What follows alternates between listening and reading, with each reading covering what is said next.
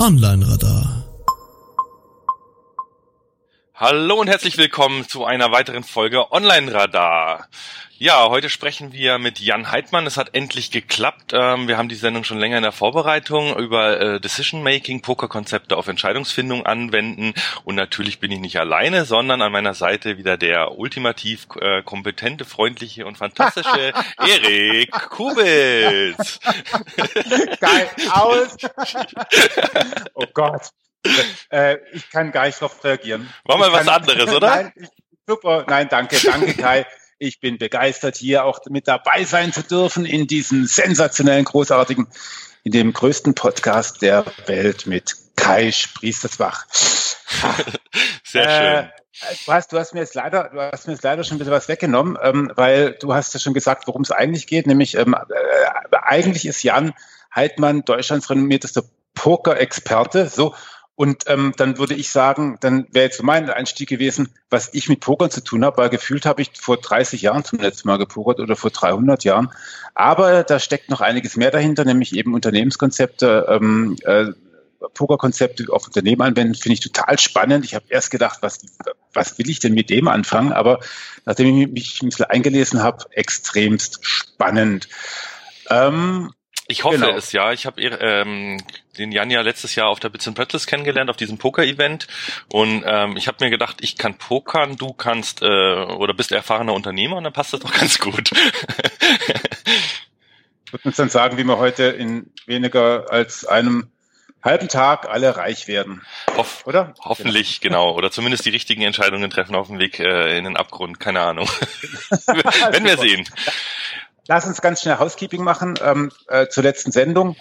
Da ging es ja äh, um Analytics. Da ging es darum, wie man, wie man die ähm, wie war der Spruch? Den fand ich irgendwie ganz lässig. Irgendwie, äh, wir holen die, die, die, die Keywords zurück in Analytics. Mhm. Ähm, war ein, fand ich sehr interessantes Thema. Wir haben dazu relativ wenig äh, Feedback bekommen. Ein, zwei Feedbacks, die, die ähm, sich ein bisschen Sorgen über die Gedanken, äh, über die, über die Daten gemacht haben.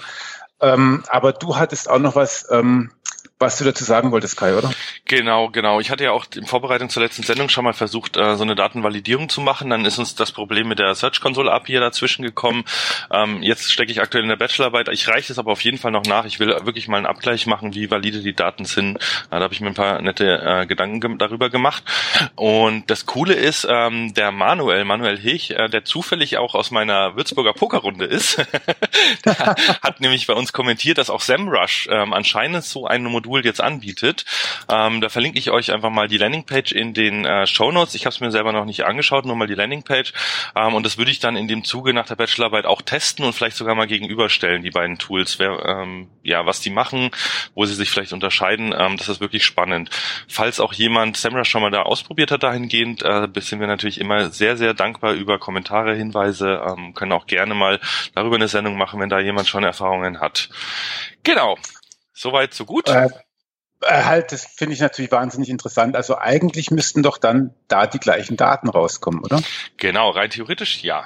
Und da wird es nämlich genau interessant. Wobei ah. die, die haben anscheinend irgendwie Search-Konsole ist optional, was ich schon mal gar nicht verstehe. Also deshalb, ich muss mir das mal im Detail angucken. Aber sie sagen eben auch, von Google verborgen, verborgene Keyword-Daten wieder erschließen. Ja, haben ja den European Search Award auch gewonnen. Ähm, SEMrush hat da einiges neu dazu gebaut und ja, einfach mal angucken. Wie gesagt, wenn es jemand äh, damit Erfahrungen schon hat aus der Praxis, immer gerne melden.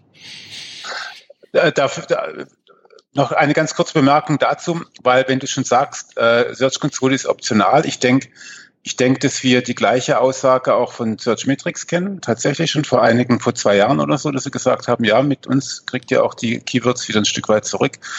Ähm, vielleicht kann da auch noch mal jemand dann äh, was dazu sagen, wie wie, wie gut das auch tatsächlich funktioniert, weil das ist äh, tatsächlich eine spannende Frage, wenn wir jetzt mhm. wirklich, also von der Search Console sogar weggehen und wenn wir sogar noch tiefer reingehen, äh, also noch, noch, noch auf eine höhere Ebene gehen, ähm, wie sinnvoll ist es denn? Also vielleicht sollte man das dann echt noch erwähnt haben, dass Search Metrics das ja auch sagt, dass die, die, die, die, die Keywords, die äh, auf eine URL zeigen, äh, von ihnen auch zusammengestellt werden kann. Ah ja. Mhm. Ja, müssen wir da vielleicht echt mal einen Rundumschlag machen. Ja. Ähm, genau. Von Ahrefs genau. gehe ich auch davon aus, dass die sowas in Zukunft bringen. Die hatten jetzt auch einen interessanten Blogpost mit, wie, wie groß ihr Big Data eigentlich ist und wie viel sie so überwachen. Das hat mich auch überrascht. Äh, von daher, ja, okay. könnte spannend werden. Okay, aber Schluss mit diesem SEO-Zeug. genau, das können wir in der nächsten Sendung mit Marco ja ähm, ausweiten. Haben wir ja schon angekündigt, dass wir da mal über ähm, die Holistic Landing Pages mit Marco Young sprechen. Und jetzt äh, widmen wir uns einfach mal unserem Nicht-SEO-Gast, ähm, der nicht weniger spannend ist. Hallo Jan, ähm, ja, stell dich doch einfach mal kurz vor. Wer bist denn du und was machst du? Oder wie bist du dahin gekommen, was du jetzt machst? Das ist natürlich auch immer super spannend. Ja, hallo Kai, hallo Erik, freut mich, dass ich da bin.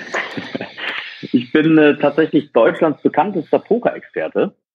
Das muss man aber sagen, davon, davon gibt es nur drei, das heißt, die Konkurrenzsituation ist überschaubar. Okay, wer ist von den drei der wirklich bekannteste und wer, der, wer misst der, der das? Jan, der Jan ja, ja, das ist auch geil. Das, das, das bin ich schon mit Abstand.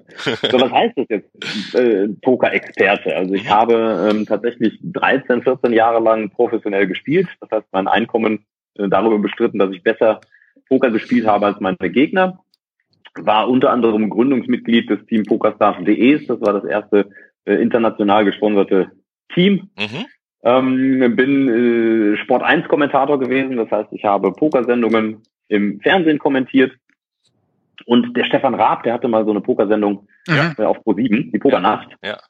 Und hat da äh, sechsmal im Jahr über neun Jahre Promis eingeladen, um mit ihm Poker mhm. zu spielen. Ich habe diese Promis auf diese Sendung vorbereitet. Das heißt, ich ah. war quasi der äh, prominenten Coach okay. für die Sendung. Cool. Geil. Und äh, habe, ah, ja. Ah, Moment, da, da müssen wir vielleicht nachher nochmal auf Boris Becker zu sprechen kommen, oder? also, bestimmt, da, da kommen wir bestimmt nicht dran vorbei. Okay. Und äh, inzwischen, jetzt habe ich vor etwa anderthalb, zwei Jahren meine professionelle Karriere an den Nagel gehängt. Hauptsächlich aus familiären Gründen. Ich habe jetzt drei Kinder. Mhm. Da will man nicht mehr so lange am Stück unterwegs sein und bin seitdem äh, Redner, Keynote-Speaker in Unternehmen und rede darüber, wie man Pokerkonzepte auf Entscheidungsfindung anwenden kann. Mhm. Da, da, darf ich da eins kurz gleich mal nachfragen? Ähm, ähm, du, äh, also wie gesagt, ich bin echt kein, ich bin überhaupt kein Pokerprofi, vielleicht einige unserer Hörer auch nicht, deswegen erlaube ich mir die eine oder andere dämliche Frage auch zu stellen. Du hast gesagt, dass du nicht so viel unterwegs sein willst. Ähm, als Speaker bist du auch unterwegs, aber Pokern ist dann halt auch eher USA, oder? Ja, es geht eigentlich eher um die Länge der, der jeweiligen äh, Reisen. Aha, also okay. Speaker bist du mal zwei, manchmal drei Tage hintereinander unterwegs, wenn hart auf hart kommt, vielleicht auch mal eine Woche. Aber ähm, wenn man zu internationalen Pokerturnieren fährt, dann sind es meistens so ja, Pokerserien oder Turnierserien, Turnierfestivals, wo man dann zwei, drei Wochen am Stück äh, vor Ort ist und dann halt eine ganze Menge Turniere spielt. Mhm. Ah, okay. Und genau, das heißt, das, äh, das möchte ich nicht mehr oder wollte ich jetzt in den letzten zwei Jahren nicht mehr, weil ich, wie gesagt, drei kleine Kinder habe.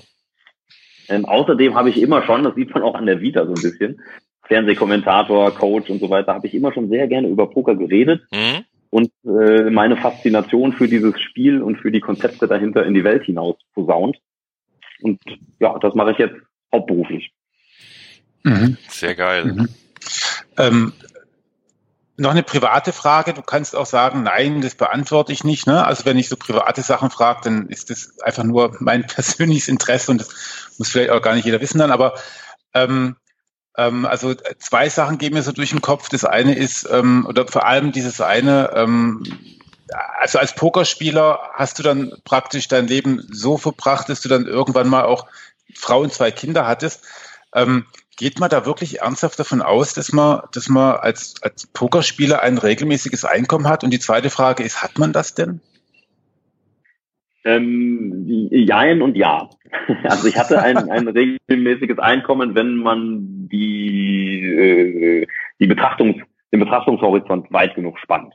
Ja, also mhm. wenn man jetzt an einem Tag kann man einfach nicht sagen, was man gewinnt oder verliert. Mhm. Dafür ist zu viel Varianz im Spiel, das erkläre ich dann gleich auch nochmal. Aber über ein Jahr lässt sich das tatsächlich ganz gut planen oder auch über, sagen wir mal, die, die, die Monate lässt sich das ganz, äh, ganz gut planen. Der Weg dahin, der war überhaupt nicht vorherzusehen. Ähm, professionelle Pokerspieler gab es vor 15 Jahren auch ein paar, aber ganz, ganz wenige. Und inzwischen kann man damit aber tatsächlich seinen, seinen Lebensunterhalt verdienen. Jetzt langsam wird es wieder schwerer. Die Konkurrenz ist, äh, ist stark angezogen, auch durch Softwareunterstützung und Technologie und so. Mhm. Aber ähm, ja, ich, ich kann ja mal so ein bisschen erzählen, wie ich überhaupt dazu gekommen bin. Ja, bitte. Man, man, man wacht ja nicht auf und sagt, so, ich werde jetzt Pokerprofi. Sel selten zumindest. Es könnte, es könnte sein, dass jetzt so drei, vier Zuhörer sagen, ich werde jetzt Pokerprofi. Da kann ich eigentlich nur von abraten, aus verschiedensten Gründen. Ähm, zum einen ist es inzwischen wirklich ein sehr, sehr schwieriger, harter Job, für den man quasi wirklich brennen muss. Also jemand hat mir mal gesagt, zum Theater geht man nicht, zum Theater brennt man durch.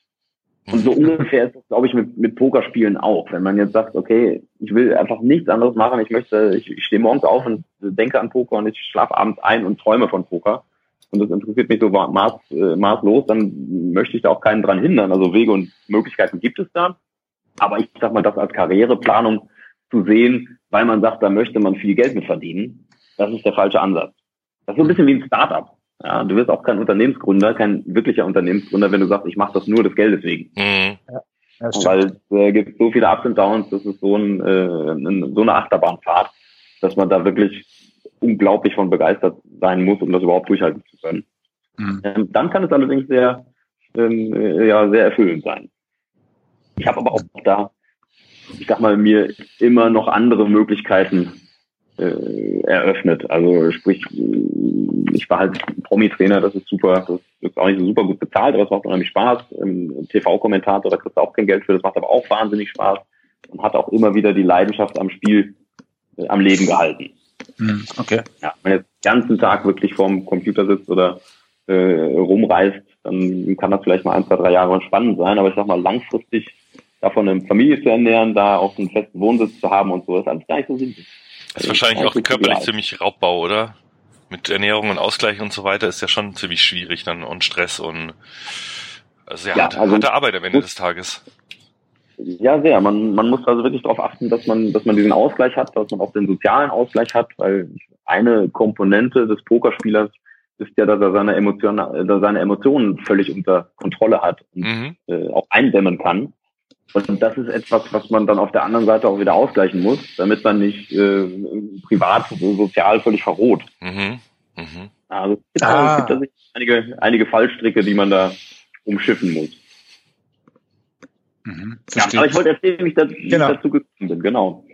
Ich habe, als ich so 16, 17 war, war ich besessen von Kartenzauberei.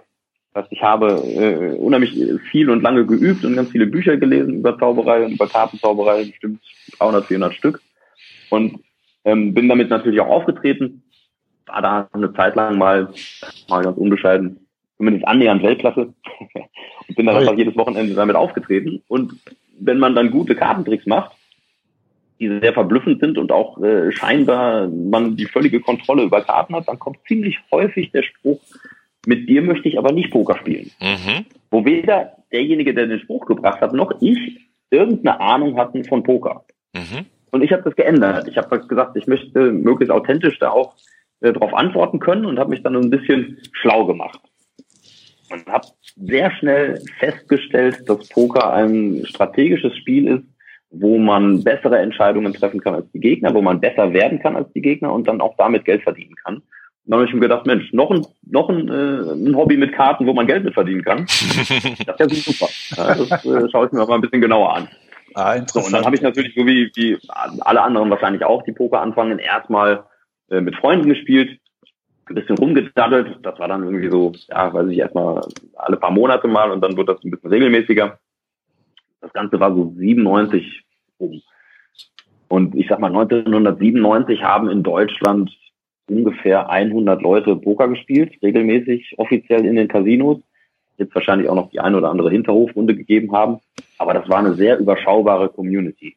Okay. Also sehr eng und eigentlich auch verschlossen.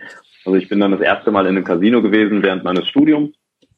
Von Koblenz aus bin ich nach, nach Wiesbaden gefahren, äh, in die Spielbank Wiesbaden. Und da war ich mit weitem Abstand der Jüngste am Tisch. Also ich war da 20, 21, 22 oder sowas und der, äh, der nächst ältere war halt doppelt so alt wie ich. Also eine ganz andere Zeit war das damals. Da musste man auch 500 D-Mark an den Tisch mitbringen, um überhaupt mitspielen zu dürfen. Mhm. Also so für die jüngeren Zuhörer, D-Mark, so hieß früher das Geld. genau. Ja, das war, als es noch Telefonzellen gab. Ne? Und gefühlt waren 500 ja, D-Mark ja, genau. mehr als 500 Euro heute. Also 500 äh, D-Mark war eben dann auch für einen Studenten echt so viel Geld. Ja. Und dann habe ich mich da hingesetzt. Äh, ich kannte die Regeln und den Ablauf und so ein paar Strategien von Texas Hold'em. Das ist so eine Poker-Variante. Die haben aber da tatsächlich drei verschiedene Varianten gespielt. Das heißt, die haben immer eine Runde Texas Hold'em, dann haben sie eine Runde Omaha gespielt und eine Runde Seven Cup Dubs. Wow, okay. Und da habe ich dann sehr schnell dazulernen müssen, damit die 500 D-Mark nicht auch direkt am ersten Abend dann irgendwie weg sind. und habe tatsächlich wahrscheinlich am Anfang auch eine ganze Menge Glück gehabt. dass ich da nicht einfach direkt nach einem oder zwei Abenden irgendwie pleite gegangen bin. Naja, das habe ich dann vom, vom Studium aus ab und zu mal gemacht. Ähm, und das wurde dann im äh, Auslandssemester etwas mehr. Da hat man dann ein bisschen mehr Zeit, da muss man nicht mehr ganz so viel äh, auf die Credits achten, sondern kann auch ein bisschen Freizeit äh, genießen. Und da war ich dann halt regelmäßig in den äh, örtlichen Casinos. Ich habe an der, an der WHU Wissenschaftliche Hochschule für Unternehmensführung äh, studiert. Ich weiß nicht, ob ihr die kennt. Mhm, ja, klar. So eine, klar. So eine, eine kleine private BWL-Schmiede. Äh, hervorragende Ausbildung tatsächlich. Die hatte nur den Nachteil, dass am, nach dem Diplom, ich sag mal 80 Prozent, vielleicht sogar 90 Prozent damals entweder Investmentbanker oder Unternehmensberater geworden sind. Genau, oder heute Startup-Co-Gründer. ja, Leute sind dann Unternehmer, äh, damit die, damit die Schule ihrem Namen zumindest ein bisschen gerechter. Und ich wusste aber relativ schnell, dass ich weder äh, Investor oder äh, äh, Investmentbanker noch, noch Unternehmensberater werden wollte. Das war einfach nicht mein Ding, nicht gegen die Berufsgruppen, aber mhm. meins war halt nicht. Und hatte aber keine andere Idee. Ja, 2003 habe ich Diplom gemacht. Da war die Startup-Szene auch noch nicht so groß und so, äh, so, ich sag mal, angesagt. Ich hatte auch keine eigene Idee, also habe ich mir gedacht, Mensch, jetzt mache ich erstmal Ferien. und habe mir ein paar Klamotten ins Auto geschmissen, ein paar Pokerbücher in eine Kiste gepackt und die ganzen Friends-Staffeln oben drauf habe gesagt, ich fahre jetzt durch Europa in interessante Städte, wo auch Poker angeboten wird und versuche mir die Reise möglichst lange durchs Pokerspielen zu finanzieren. Okay, und wenn geil. ich pleite gehe, dann komme ich nach Hause und suche mir einen Job. Mhm. Und der Plan ist halt grandios schiefgegangen, weil ich nicht pleite gegangen bin. Ich habe halt ein Jahr lang bin ich in Europa rumgefahren, war in Barcelona, Wien, Amsterdam, London, Paris, nochmal in Wien, weil es mir da gut gefallen hat, äh, in München zwischenzeitlich mal einen Monat bei zwei Freunden gepennt und Online-Poker gespielt. Und so ist dann ein Jahr relativ schnell rumgegangen mit sehr viel Spaß und sehr viel Poker. Und ich habe gemerkt, Mensch, ich kann da tatsächlich meinen Lebensstandard mit finanzieren. Mhm. Mhm. Man konnte den Lebensstandard auch einigermaßen flexibel anpassen. Also wenn es dann nicht so gut lief, dann habe ich im ETAP-Hotel gewohnt und wenn es dann gut lief, dann habe ich im Vier-Sterne-Hotel oder Fünf-Sterne-Hotel gewohnt. Aber äh, das, da ließ sich also ordentlich Geld mit verdienen. Und dann war ich am Ende des Jahres, das war dann so Mitte 2004, das erste Mal bei der Weltmeisterschaft in Las Vegas. Das ist eine ganze Turnierserie, die da über mehrere Wochen stattgefunden hat. Und das Interessante war, dass 2003, als ich als ich Diplom gemacht habe, in den USA ein ziemlicher Pokerboom explodiert ist. Ja. Und ich war 2004 da, habe das an eigenem Leibe erfahren und habe halt gedacht, Mensch, irgendwie entsteht da was. Ist jetzt nicht so, dass ich den Pokerboom vorhergesehen habe. Das wäre wahrscheinlich ein bisschen vermessen jetzt im Nachhinein, das zu behaupten. Aber man hat das schon geahnt, dass da vielleicht ein bisschen mehr raus werden könnte. Und dann bin ich nach Hause gekommen und habe meinen Eltern gesagt, äh, so, die Reise, die war super ich werde jetzt professioneller Pokerspieler. ich kann mir vorstellen, dass sie wahnsinnig begeistert war. Ne? Ja, das ist super. Das ist wirklich eine Unterhaltung, die ist, die ist total spannend. Ähm, ganz wichtig dabei, man muss die richtigen Eltern mitbringen. Mhm. Die waren natürlich erstmal ein bisschen schockiert, haben sich auch sofort Sorgen gemacht, so in die, in die üblichen Klischees äh, hinein, so ja, Haus- und Hoferzocken, Spielsucht, äh, was macht der Junge da, der spielt mit irgendwelchen drogenabhängigen, schwer bewaffneten Leuten Karten. Ähm, so war das alles nicht, aber ich konnte das dann einigermaßen ausräumen, diese Bedenken. Und ich glaube, mein Vater hat dann erst noch gesagt, ja, was machst du denn, wenn das nicht klappt? Ähm, dann, dann stehst du da auf der Straße und hast nichts. Dann habe ich gesagt, naja, ganz so ist es ja nicht. Ich habe ein Diplom, ich spreche vier Sprachen, äh, das Diplom von einer ziemlich guten Business School. Mhm. Das heißt, das Einzige, was da auftaucht, ist eine Lücke im Lebenslauf. Und die kann ich eigentlich ganz gut argumentieren. Mhm. Ja, wenn, wenn, ich dann sage, ich habe neun Monate oder äh, ja, das waren ja schon zwölf Monate, die ich vom Pokerspielen gelebt habe, ähm, und dann vielleicht noch ein paar Monate dran gehängt, und wenn ich dann sage, jetzt möchte ich einen Job suchen, dann kann ich das, glaube ich, ganz gut darstellen in den Vorstellungsgesprächen. Ja. Und dann haben sie keine Argumentation mehr gehabt und haben gesagt, okay, dann mach das mal. Mhm. Okay, cool. Ja, und dann war eben dieser, dieser Pokerboom in den USA 2003, 2004 und der ist dann so 2005, 2006 mit den typischen zwei Jahren Verspätung nach Europa übergeschwappt. Ja, ja. Ich, ich war quasi bereit. Also zum einen, was das Spielerische angeht, zum anderen sind dann eben, äh, ja, wurden dann Leute gesucht, die sich mit Poker schon auseinandergesetzt haben. Da gab es halt die ganz, ganz Alten. Hab ich ja schon gesagt, es gab ja schon ein paar Leute, die Poker gespielt haben, aber die waren eher alt und eher so die, wirklich so die, die, die, die Zocker vom Typ her. Mhm. Und dann gab es die ganz, ganz Jungen, das waren so die Leute, die mit Internetpoker groß geworden sind. Und in der Mitte gab es aber nichts. Das heißt, wenn man jetzt einen Coach suchte für zum Beispiel die Stefan Raab, äh, TV Total, Pokerfast.de, Pokernacht, so hieß das Ding damals, ja. dann gab es da nicht so viele Möglichkeiten. Ja, und ich habe dann, ich habe diese Möglichkeiten, die äh, habe ich dann ergriffen. Ja, und so hat sich aus Versehen eine Karriere daraus entwickelt. Okay, cool. Aber was ich daran extrem interessant finde, Jan, wenn ich es sagen, also, also finde ich spannend, weil du hast ja echt ein Wanderjahr gehabt. Ne? Ich glaube, das ist auch irgendwas, was, was man gar nicht unterschätzen darf, oder? Wie, was glaubst du, was du aus, also jetzt nicht nur am, am, am Pokerspiel zu verbessern, sondern auch überhaupt ein Jahr lang unterwegs zu sein, die Entscheidung zu treffen, oh, jetzt geht's mal nach Wien, jetzt fahre ich mal da eins, mal mal das hier irgendwie alleine unterwegs zu sein, ist ja schon auch irgendwie echt persönlichkeitsprägend, oder? Ja, sehr. Also das hat, das hat äh, zum einen irre viel Spaß gemacht. Mhm. Ähm, das hat auch eine ganze Menge Herausforderungen, weil man tatsächlich alleine unterwegs ist. Das heißt, ich komme in jeder Stadt neu an, kenne vielleicht irgendwie noch ein, zwei äh, halbe Kontakte oder sowas, aber dann baut man sich eben Kontakte auf, lernt Leute kennen, ähm, lebt aber dann trotzdem alleine und muss das draus machen. Ja, also das war sicherlich, wie du schon gesagt hast, so ein richtiges Wanderjahr wo man dann unterwegs war, eine ganze Menge über sich selber aus, äh, ausgefunden hat mhm. äh, und eine ganze Menge Leute kennengelernt hat und halt eben auch ein paar wirklich schöne Städte gesehen hat. Mhm. Spannend. Okay. Ja, und dann, und dann, äh, jetzt bist du praktisch, du hast dann auch viel in Amerika gespielt, oder? Ich war eigentlich regelmäßig in den USA, hauptsächlich zu dieser, äh, zu dieser Weltmeisterschaft, der sogenannten World Series of Poker. Das ist die größte und älteste und prestigereichste Turnierserie der Welt. Mhm. Die findet seit 1970 ähm, einmal in Las Vegas statt, jedes Jahr. Und zieht sich inzwischen über acht Wochen. Das heißt, über acht Wochen spielt man da, also kann man 60 Turniere spielen, das schafft man nicht, den ganzen, das ganze Pensum, aber man spielt dann irgendwie so 15, 20, 25 Turniere über diese acht Wochen und ja, macht eigentlich nichts anderes außer schlafen, essen und Poker spielen und ab und zu nochmal mit ein paar Leuten drüber reden, über Schlafen, Essen und Pokerspielen. Krass. Ja, und da war ich insgesamt elfmal, habe ich da, glaube ich, teilgenommen. Mhm. Okay, genau. und das dann jetzt auch irgendwie, okay.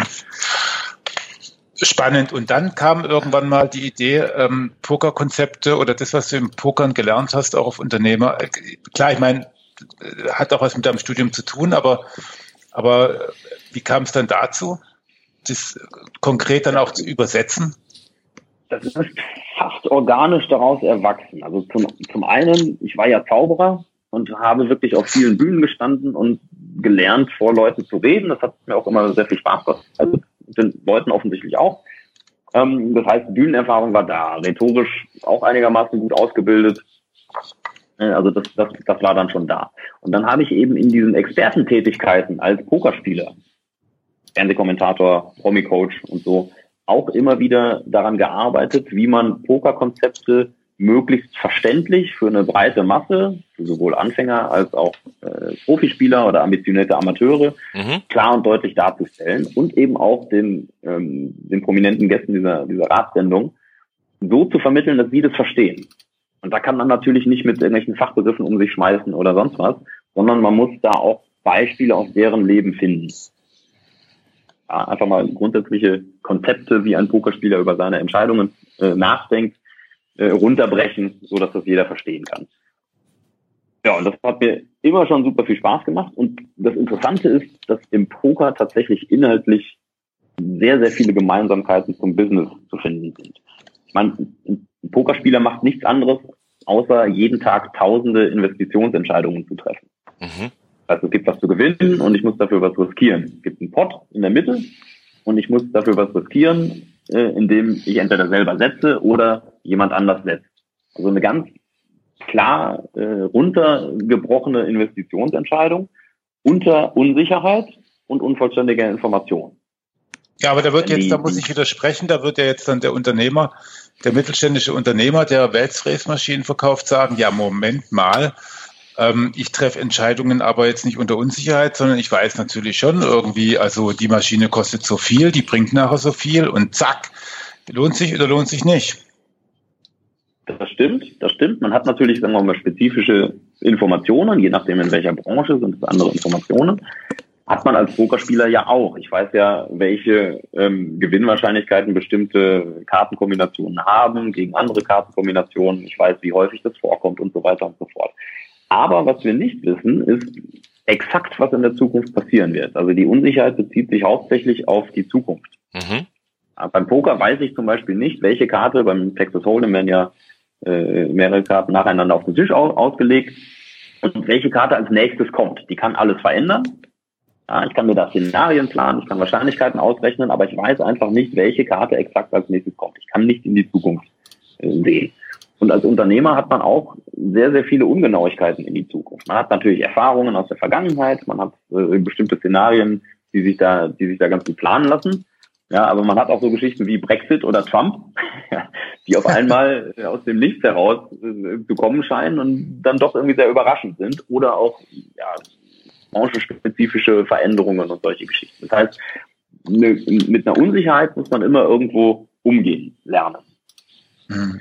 Und die, die unvollständige Information, das ist ja auch klar, man hat zum Entscheidungszeitpunkt nicht alle Informationen, die man gerne hätte, kann die auch womöglich gar nicht unbedingt alle verarbeiten und mit einbinden. Und die unvollständige Information beim Poker, die bringen quasi die Gegner mit. Meine Gegner werden mir nicht erzählen, was sie für eine Hand haben. Sie werden mir auch nicht erzählen, was sie damit vorhaben. Und äh, ihre Gesamtstrategie werden sie mir auch nicht auf die Nase binden. Das heißt, ein Teiljob des Pokerspielers ist es, die Unsicherheit möglichst einzugrenzen und auf der anderen Seite diesen Informationskrieg zu gewinnen. Also mehr Informationen zu sammeln als die Gegner, mehr Informationen über den anderen rauszufinden und mich quasi in den, in den Kopf des Gegenübers reinzudenken ähm, und ihm verweigern, in meinen Kopf reinzudenken. Okay. Mm, mm, jetzt hätte ich, also, ähm, hm. Wie viel wahrscheinlich, also wie viel Berechnung ist dabei und wie viel, ähm, ach, ich probiere das jetzt einfach mal, ist dabei? Ja, sowohl als auch. Ich meine, man versucht natürlich möglichst viel zu berechnen. Dieses, ich probiere dann einfach mal, das muss man natürlich am anderen an, äh, am an, äh, Anfang anwenden. Ja, wenn man anfängt, Poker zu spielen oder sich mit irgendeinem Thema zu beschäftigen, dann hat man ja erstmal gar keine Ahnung von dem, was man alles nicht weiß. Mhm. Stimmt. Dann kommt so, dann, dann gibt es da so, so vier äh, Stufen des Wissens. Ja, erstmal weiß man gar nicht, was man alles nicht weiß. Mhm. Dann weiß man, was man alles nicht weiß. Kann sich jetzt aber dann drauf stürzen und sagen, okay, ich kümmere mich um die Herausforderungen, um die Probleme, um die Informationen, die ich da, die ich dafür brauche. Dann äh, ist es so dieses, dieses, dieses bewusste Wissen. Das heißt, ich, ich weiß, an der und der Stelle muss ich das und das anwenden, aber ich muss quasi noch aktiv drüber nachdenken. Und das Ganze geht dann über in unbewusstes Wissen und das ist so die Königsdisziplin. Wenn man einfach ja, weiß, was zu tun ist, ohne dass man tatsächlich bewusst drüber nachdenken muss. Intuition. Zum Beispiel beim, beim ja, das, ja, ich sag mal, da, da, da vermischt sich dann so die, die Erfahrung mit der Intuition äh, und dem angesammelten äh, technischen Wissen. Ein klassisches Beispiel ist beim Autofahren, wenn man lernt, Auto zu fahren, dann muss man sagen, okay, ihr sollt dann jetzt sagen, okay, Spiegelblick und äh, Blinker raus und schalten muss ich auch noch, muss ich vorher Kupplung treten. Also das sind alles bewusste Abläufe, die man sich antrainiert hat. Mhm. Und irgendwann kann man beim Autofahren alles Mögliche machen, weil diese bewussten Abläufe des, des Autofahrens einfach ins, ins Unterbewusste übergegangen sind und man macht sie halt einfach nur. Man weiß, ich möchte rechts abbiegen und dann ist klar, wie das geht. Mhm. Mhm. Und je mehr, je mehr ich äh, mich darauf verlassen kann, dass Teile von mir das Richtige machen, ähm, umso mehr kann ich mich darauf äh, konzentrieren, zu gewinnen oder halt irgendwie äh, die, also ähm, intuitive Dinge auch, auch dann auszuführen, oder? Ja, man hat dann quasi, also man, man muss schon auch aufpassen, dass man nicht nur unbewusst immer mhm. wieder das macht, was man jetzt die letzten 20 Jahre gemacht hat. Das, da also, wollte ich nämlich gerade raus. Also weil, weil, weil viele Unternehmer, deswegen habe ich ja auch gerade so diesen Weltfräsmaschinenhersteller angesprochen, viele Unternehmer machen ja, also ähm, kommen ja auch damit her und sagen, das haben wir schon immer so gemacht oder das haben wir noch nie so gemacht, ne? so die zwei schäbischen Reger. und ähm, das ist ja, das ist ja, das ist ja nicht, nicht, nicht, also das ist ja nicht produktiv. Also das kann ja nur, das ist ja extrem starr und ich kann mir gut vorstellen, dass ich auch beim Pokerspiel, weiß ich nicht, Kai, da weißt vielleicht auch du, du noch mehr davon oder du Jan, ähm, das verändert sich ja auch, oder? Das unterliegt ja sicherlich auch irgendwelchen Trends.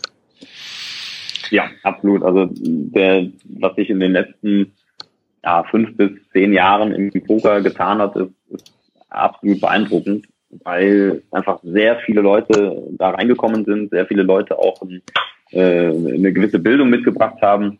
Ähm, dann wurden Softwareprogramme geschrieben, Datenbanken, jetzt kann man Analysen drüber fahren. Das heißt, das Wissen, was man heute zur Verfügung hat und was man auch anwenden muss, um wirklich gut mitzuspielen, das ist sehr viel tiefer, als das, als das vor zehn Jahren noch war. Ich meine, das ist in jeder Branche so.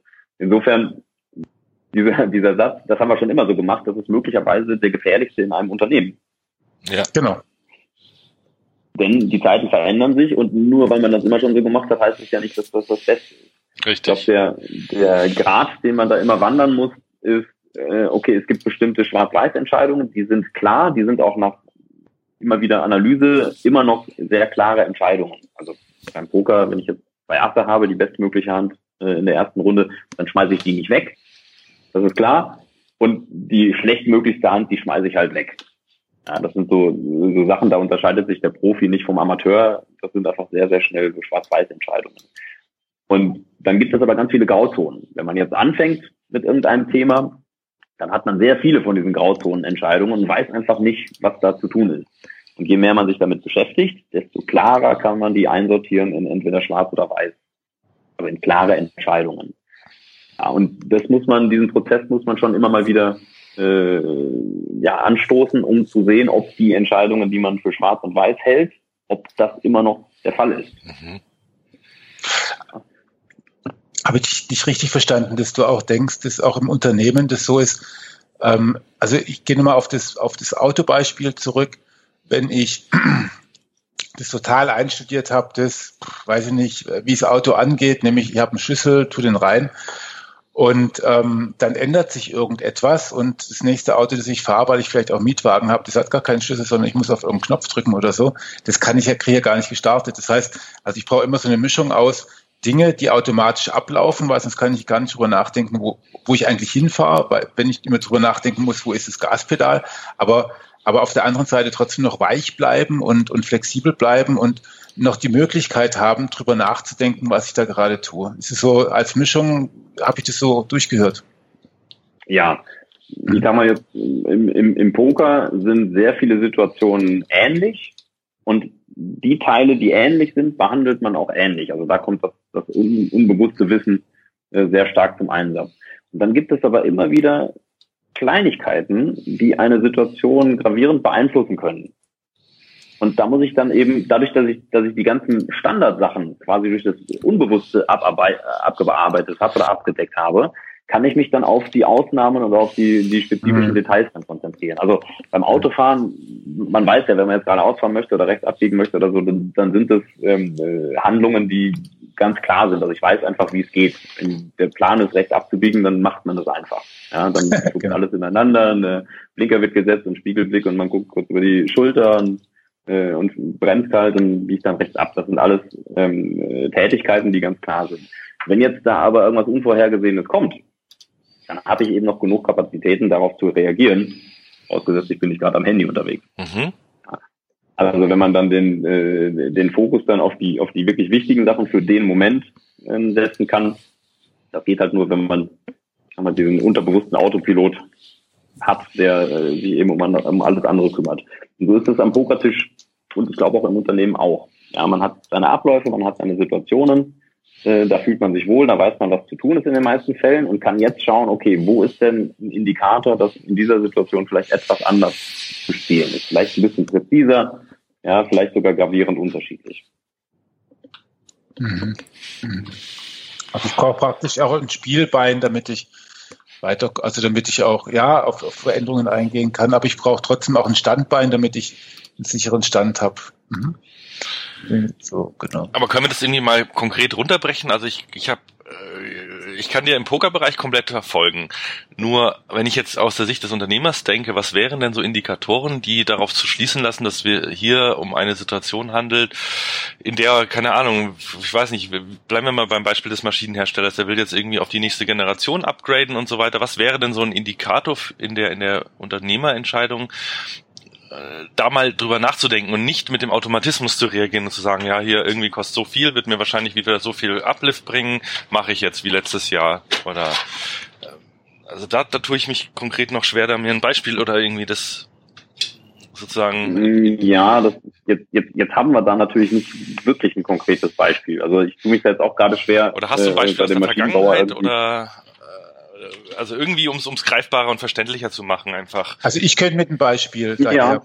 Also ich könnte vorschlagen, dass man zum Beispiel, bevor ich mir die neuen Maschinen kaufe und die Zahlen angucke und die produziert so viel und das bringt immer so viel, wäre es, glaube ich, noch eine ganz clevere Idee, sich zu überlegen, ja, wie ist momentan eigentlich die Wettbewerbssituation und wird dieses Produkt möglicherweise ähm, in zwei Jahren von einem anderen Produkt abgelöst, so dass ich dann einfach gar nicht mehr so viel produzieren kann. Ja, ich also, mal, wenn man da jetzt, wenn man da jetzt eine, eine, eine Pokerschablone drüber stülpt, ja, so wie ich das, so wie ich das gerne äh, mache und versuche, welche Pokerkonzepte sind denn da applikabel. Es gibt, ich sag mal, so drei große Schlüsselfaktoren, wie man als Pokerspieler über seine Entscheidungen nachdenkt. Die kommen eigentlich immer vor in irgendeiner Art und Weise, auch als Unternehmer, auch als, als Entscheider irgendwo anders. Ähm, zum einen ist es äh, ein Konzept, das nennen wir Tight Aggressive. Tight heißt eng, und aggressive heißt aggressiv. Ja. Das bezieht sich erstmal, äh, eng bezieht sich auf die Auswahl der Hände, die ein Pokerspieler überhaupt spielt. Ja. Ein guter Pokerspieler spielt ungefähr 20 Prozent seiner Hände und 80 Prozent der Zeit schaut er in seine Karten ran, äh, rein und wenn er dran ist, schmeißt er sie weg. Mhm. Warum ist das so? Weil nicht jede Investitionsmöglichkeit, die sich einem bietet, auch wirklich eine gute Investition ist ja, sondern man hat begrenzte Ressourcen. Man kann nicht einfach da verschwenderisch mit umgehen, sondern man muss sich schon die Situation gut auswählen. Beim Poker, rein mathematisch, kommt das auf ungefähr 20 Prozent im Schnitt. Darf ich kurz nachfragen? Also, weil das sind Begrifflichkeiten.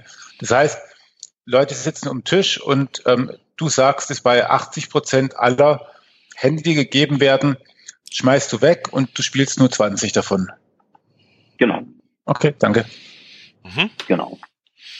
Und ähm, und, und da sieht man dann direkt verschiedenste äh, ja, Analogien im, im Business. Also ein, ein guter VC, ein guter Investor, der handelt genauso, der sagt, okay, von meinen, von meinen, äh, oder das, das Outcome ist dann genau das gleiche. Von den Startups, in die ich investiere, mhm. den Stück laufen halt zwei und acht davon laufen nicht. Und man weiß natürlich am Anfang, wenn man zehn zur Auswahl hat oder in zehn investiert, weiß man nicht, welche zwei laufen würden. Sonst wird man die anderen acht ja sofort weglassen. Ja, klar. Ja. Aber einer eine der Skills, die dann da reinkommen, ist halt einfach so früh wie möglich zu erkennen, welche von den acht äh, oder welche von den zehn eben zu den schlechten acht gehören mhm. und welche zu den Top 20 Prozent gehören. Anderes Beispiel, ähm, Warren Buffett habe ich vor, ich weiß nicht, zwei, drei Monaten oder so gelesen, hat mit seinem Fund äh, Berkshire Hathaway 250 Milliarden in Cash rumliegen. Mhm. Die suchen händeringend nach Möglichkeiten, dieses Geld zu investieren. Aber sie investieren halt nicht einfach in irgendwas, sondern sie haben da wirklich einen Auswahlprozess und sagen, okay, wo sind wir gut, wo sind wir stark, was können wir besser als die anderen oder wo haben wir mehr Informationen als die anderen mhm. und investieren erst dann, wenn es wirklich relativ klar ist, dass das wahrscheinlich eine von den Top 20 Situationen ist. Mhm. Also Top 20 Prozent, ja.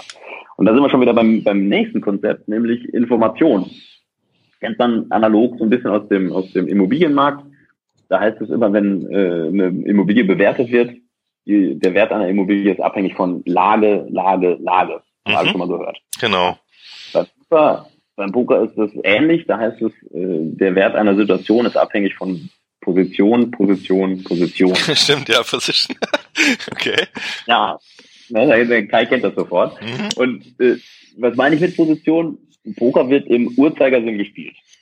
Das heißt, die Leute sind nacheinander dran. Das heißt auch, es gibt einen, der muss als Erster agieren und es gibt einen, der darf als Letzter agieren. Ja. Und an der Formulierung hört man schon, wer ich lieber bin. Ich ja, bin klar. lieber derjenige, der als Letzter agiert. Warum? Weil ich dadurch mehr Informationen zur Verfügung habe, wenn ich meine Entscheidung treffen muss. Ja. Das heißt, ich ja, weiß schon, was die anderen vor mir gemacht haben und kann viel präziser und viel genauer entscheiden. So. Jetzt ist bei jedem, bei jeder Pokerhand die Position erstmal fix. Ja, es gibt halt einen, der muss anfangen für diese Hand und dann mhm. ist der nächste dran und so weiter und so fort und einer, der ist der letzte. Wie schafft es jetzt ein Pokerspieler, dass er häufiger in Position spielt? Naja, indem er da einfach mehr Hände spielt. Mhm.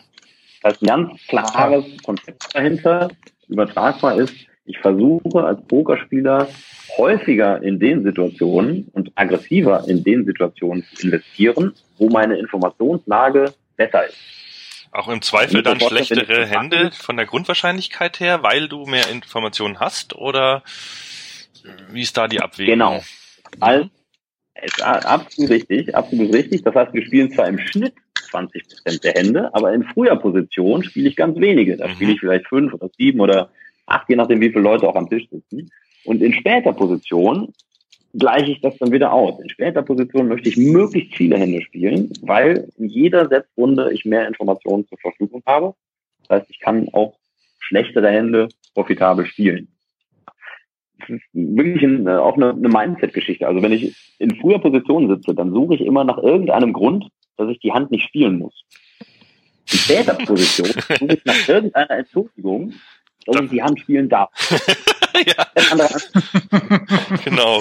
So, jetzt würde ich mir als, als Unternehmer halt jedes Mal die Frage stellen, habe ich eine besonders gute Informationslage oder habe ich eine schlechtere Informationslage? Das kann sein relativ zum Gegenüber. Wenn ich immer mit einer besseren Informationslage in die Verhandlung gehe, dann macht Verhandeln mehr Spaß. Heißt auch nicht, dass man jede Verhandlung gewinnt, aber man gewinnt eben wesentlich mehr, als wenn man eine schlechtere, äh, schlechtere Position oder schlechtere Informationslage hätte. Mhm. Ähm, bin ich als Unternehmer, habe ich dem, dem, dem Wettbewerber eben äh, gegenüber Vorteile. Ja? Habe ich mehr Informationen, als ich normalerweise in der gleichen Situation habe. Mhm. Das ist auch so ein Punkt. Dann kann ich jetzt einfach ja, ein bisschen aggressiver investieren, weil ich eben auch in der Lage bin, besser auf die Anforderungen zu reagieren. Wie das jetzt auf den, auf den, auf den Maschinenkauf äh, ausgeht, naja, wenn ich halt mal, eine, eine gute Informationslage habe, was den, was die Aufträge der nächsten Zeit angeht, was den Markt angeht, was auch die Wettbewerbssituation angeht oder so, dann ist das eine viel leichtere Inform äh, Investition, die ich da tätige, als wenn ich hinten dran bin und keine Ahnung habe, was abgeht und dann muss ich halt irgendwie raten, ob das jetzt der richtige Weg ist. Mhm, mh. Macht total Sinn, ja. Mhm. Und ich versuche als Pokerspieler immer möglichst in eine gute Position zu kommen. Also sprich, dadurch, dass das halt äh, im Uhrzeigersinn gespielt wird, weiß ich, ich habe jetzt gerade eine gute Position, dann spiele ich mehr Hände, ja, erweitere die Hände, die ich da mit in die Schlacht führe. Ähm, habe ich eine schlechte Position, dann möchte ich mich eigentlich aus, aus äh, den meisten Situationen raushalten. Es spielt mhm. wahrscheinlich auch eine Rolle, spielt wahrscheinlich auch eine Rolle, dass ich, dass ich ähm, in gleicher Situation zumindest mal mir sicher sein kann, dass ich in Zukunft schneller oder nicht schneller, sondern bessere Informationen haben werde. Also nicht nur die meine, meine momentane Lage besser oder schlechter ist, sondern, sondern ich werde dann in den nächsten zwei, drei Runden, wenn es weitergeht, werde ich auch die, mehr Informationen genau. haben und kann mich deswegen eher darauf verlassen, dass ich da bessere Entscheidungen treffe. Richtig. Okay, cool. Und ich, ich versuche immer, mir eine bessere Informationslage oder eine bessere Position zu schaffen. Mhm. Ja?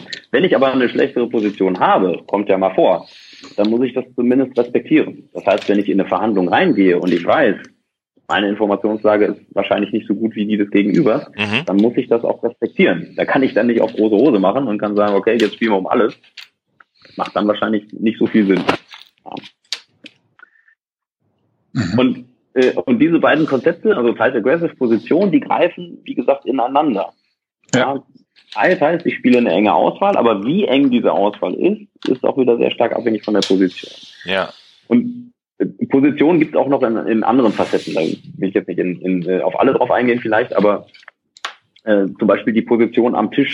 Die wichtigste Frage, die man sich als Pokerspieler, Klammer auf, auch als Unternehmer stellen sollte, ist, an welchem Tisch, an welchem Tisch setze ich mich überhaupt?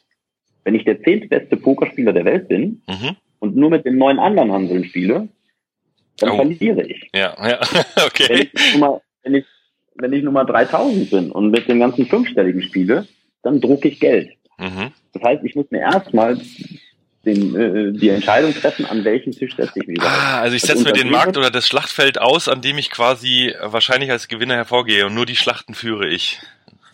Genau. Ich meine, es gibt ganz, ganz viele in Deutschland ja ganz viele mittelständische Hidden Champions, ja. die Weltmarktführer sind in ihrer kleinen Sparte, in ihrer kleinen Nische, die das absolut dominieren, mhm. ja, weil sie sich einfach den richtigen Tisch ausgesucht haben. Mhm. Man, man, kann auch als Startup versuchen, mit Apple zu konkurrieren. Mhm. Ja, ist aber eine, eine harte Position, in die man sich da begibt. Also das sind so, so grundsätzliche Analogien, die man da, die man da eigentlich ständig wiederfindet. Ich meine, es gibt ja, es gibt ja wirklich auch, auch Unternehmen, die einfach sehr häufig den Tisch gewechselt haben. Ich meine, Nokia hat angefangen, Gummistiefel herzustellen, ja. ja und waren dann der absolute, äh, der absolute ähm, äh, Riese im, im, im Mobilfunkbereich und wurden dann auf einmal zu selbstsicher und haben gesagt, hier kann uns nichts passieren. Ja, und auf einmal kam Apple um die, um, die Ecke. Jetzt musste Nokia dann wieder komplett umdisponieren. Nicht, was sie jetzt gerade machen, aber sind wieder. Habe ich gerade auch drüber nachgedacht. Gute Frage. Wahrscheinlich Gummi, Gummirohre oder so. Nein, ich glaube, die, die gehen so in, in äh, so als Technology Provider. Also genau, Netzwerktechnologie äh, machen die ganz ah, okay. viel. Netzwerktechnologie, genau, solche Geschichten. Ja. Das heißt, auch da haben die einfach den Tisch wieder gewechselt. Mhm. Wenn ich an einem Tisch, mache ich als Pokerspieler ständig, machen übrigens auch nur die Guten. Also man sieht es sehr, sehr häufig, dass man, dass man äh, in Las Vegas in ein Casino kommt und da sind jetzt irgendwie 100 Tische, ja, und ein paar auf dem Limit, wo ich, wo ich mich zu Hause fühle. Und dann setze ich mich an einen Tisch, aber ich habe die anderen Tische auch im Blick weil es sehr, sehr gut sein kann, dass die viel profitabler sind. Kurzer Profi-Tipp, man soll immer an die lauten Tische gehen. Das ist, das da wird getrunken, da wird gelacht, da wird über Football und äh, Politik geredet und so und da konzentrieren sich die Leute nicht so stark aufs Pokerspielen, weil das gar nicht so im Vordergrund steht für die, sondern die wollen Spaß haben. Ja, wenn die aber Spaß haben wollen, dann spielen die nicht so gut Poker. Ah. Das heißt, ich kann mich an den Tisch setzen, gut Poker spielen und den anderen möglichst viel Spaß bringen, ja, damit die auch äh, richtig Spaß daran haben, Geld gegen mich zu verlieren. So. Und da, ich, wie, häufig ich da schon den Tisch gewechselt habe und ich sehe andere Profis, die an den gleichen Tischen einfach den ganzen Abend bleiben. Mhm. Und dann kommt es eben drauf an, also manchmal verändert sich so ein Tisch ja auch. Ja, angenommen, das war gerade ein super lustiger, lauter Tisch und jetzt geht eine, jetzt geht die Gruppe, die laut und lustig war, die geht jetzt irgendwie und schaut sich eine Show an in Las Vegas und jetzt kommen drei Profis stattdessen und setzen sich an den Tisch. Ja. Das ist immer noch der gleiche Tisch, aber es ist überhaupt nicht mehr der gleiche Tisch. Ja, die Situation mhm. kippt, ja, okay. Und, genau. Und an der Stelle überlege ich mir halt, macht das noch Sinn, dass ich an diesem Tisch sitze? Oder gibt es in dem Raum vielleicht noch einen äh, anderen Tisch, der besser ist? Oder gibt es nicht auch in Las Vegas ein anderes Casino, wo halt andere Tische sind, die wahrscheinlich besser sind? Mhm. Ja. Und ähm. Großteil der Leute ist aber einfach faul und, und unflexibel und bleibt einfach sitzen. Ja. Also äh, ein, ein, ein Thema, also lass uns da auch mal auf die Menschen ähm, umschwenken. Das finde ich ganz interessant. Ähm, äh, das eine ist wieder dann zur Entscheidungen unter Unsicherheit. Das andere ist, ähm, äh, wie sehr ist Unternehmertum, also beim Pokern geht es darum zu gewinnen. Ähm, beim beim äh, Unternehmertum geht es ja nicht immer unbedingt darum, gegen andere zu gewinnen. Also kriegst, wie kriegst du die ah, beiden Sachen übereinander? Sehr gut. Da, äh, da, da glaube ich von Simon Sinek. Der hat einen ganz tollen äh, Vortrag, wo er auch zwischendrin über genau diese äh, Thematik redet. Ähm, und zwar in der, in der Spieltheorie gibt es zwei unterschiedliche Spiele. Mag auch noch mehr geben, aber jetzt mal diese zwei, und zwar ein endliches Spiel und ein unendliches Spiel. Mhm. Ein endliches Spiel ist definiert, da sind die Gegner klar, da sind die Regeln fix und es gibt einen Endpunkt. Beispiel Sport. Sport ist fast immer ein endliches Spiel. Fußball ist nach 90 Minuten vorbei, dann wird abgepfiffen, dann gibt es einen Gewinner und einen Verlierer, manchmal unentschieden. Tennis ist zwar nicht nach einer bestimmten Zeit vorbei, aber wenn einer drei Gewinnsätze hat. Ja, und dann gibt es einen Gewinner und einen Verlierer. Ein unendliches Spiel ist äh, ganz anders aufgebaut. Zum einen gibt es wechselnde Gegner. Das heißt, Leute kommen ins Spiel rein und Leute fallen noch wieder raus. Mhm. Wechselnde Regeln. Das kann sich also ändern. Mhm. Und das Spiel geht immer weiter. Und das Ziel in einem unendlichen Spiel ist nicht gewinnen, sondern im Spiel bleiben. Das heißt, man möchte Entscheidungen treffen, die einen im Spiel halten. Okay. Und das gut im Spiel halten. Ja, dass man seine Position verbessert, aber auf jeden Fall im Spiel bleibt. Ja. Und die guten Pokerspieler und, oder sagen wir mal, die schlechten Pokerspieler und die schlechten Unternehmer, die verstehen nicht, in welchem Spiel sie spielen oder in welcher Art von Spiel sie spielen. Die denken nämlich, es sei ein endliches Spiel. Der schlechte Pokerspieler, der geht ins Casino und dann kommt er abends raus und dann zieht er Bilanz und sagt, öh, heute war ein Scheißtag, heute habe ich 300 verloren oder 400 verloren oder was auch immer. Oder heute war ein guter Tag, ich habe 200 gewonnen. Mhm. Das ist aber Quatsch, weil am nächsten Tag das gleiche Spiel genau an der gleichen Stelle weitergeht. Das heißt, man hat eine arbiträre äh, Schlusslinie gezogen, ja, und hat gesagt, ha, heute habe ich gewonnen oder verloren. Aber wenn es am nächsten Tag genau an der gleichen Stelle weitergeht, dann stimmt das nicht ganz. Okay. Und Business kann man auch nicht gewinnen. Man kann das Spiel Business nicht gewinnen. was, was ist denn da bitte das, was ist denn da bitte das, äh, das Kriterium? Ich meine, es gibt immer wieder so Unternehmen, die sagen, ja, wir sind Nummer eins sagen irgendwie fast alle, wir sind Nummer eins. In dem und dem Ranking sind wir Nummer eins. Ja, persönlich, ja, aber wenn du dir ein Ziel setzt, irgendwie, ich will 25 Millionen, dann kann ich aufhören zu arbeiten, dann ist es doch schon irgendwo ein, ein endliches Spiel, oder? Ja, ich ja, aber nur dann, wenn du damit auch zufrieden bist. Du musst ja, erstmal, mal, das, das, das, Leben geht ja dann trotzdem irgendwo weiter. Jetzt hast du dir dann eine Position äh, erarbeitet, wo du sagst, okay, jetzt muss ich vielleicht nicht mehr arbeiten, aber du musst ja irgendwas damit machen und so. Also ja, du hast recht. Ich sag mal, es gibt, es gibt natürlich auch klare äh, Zielvorlagen äh, oder zumindest mal Visionen, die man hat.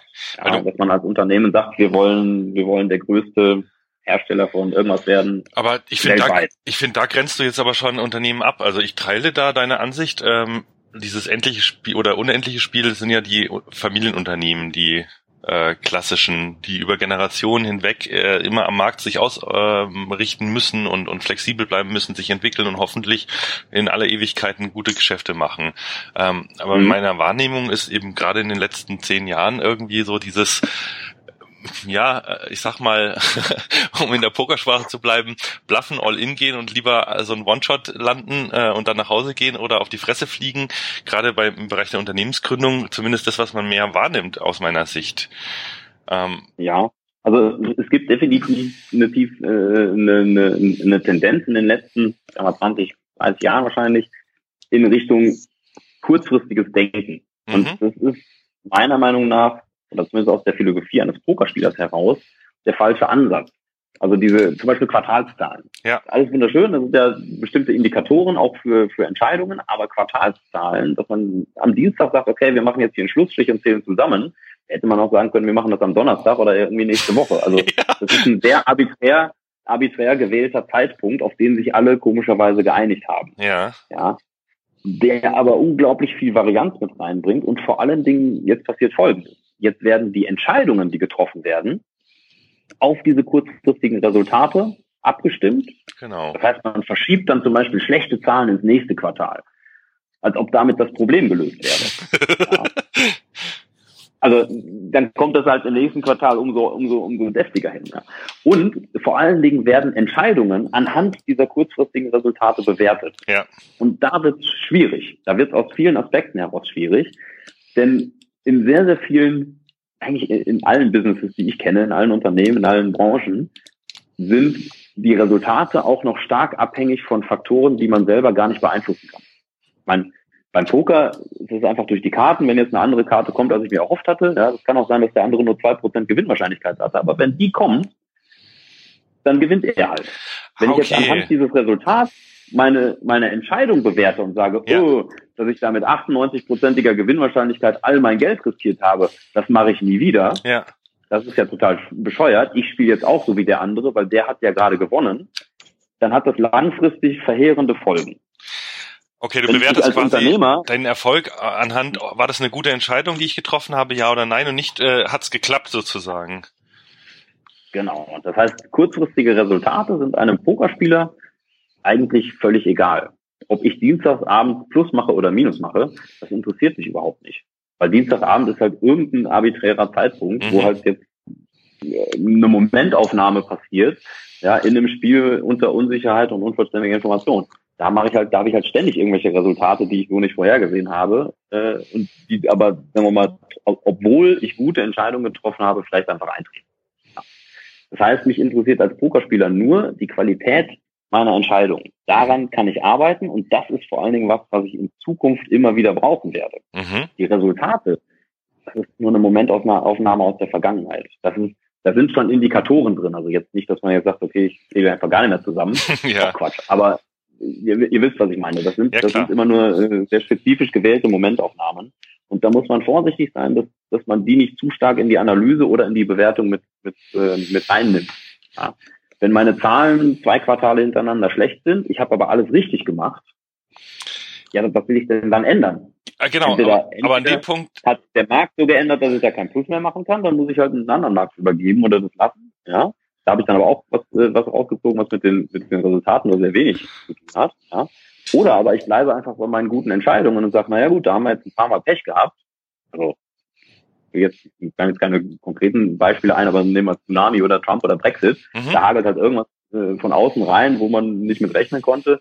Lehman Brothers pleite und so ja, dass man, dass man sagt, okay, die, die Entscheidungen, die uns dahin geführt haben, die waren aber trotzdem in Ordnung. Das heißt, die wollen wir auch in der Zukunft weiter behalten. Finde ich ganz, finde ich ganz, ganz, nur, ja, nee, sag ruhig. Entschuldigung.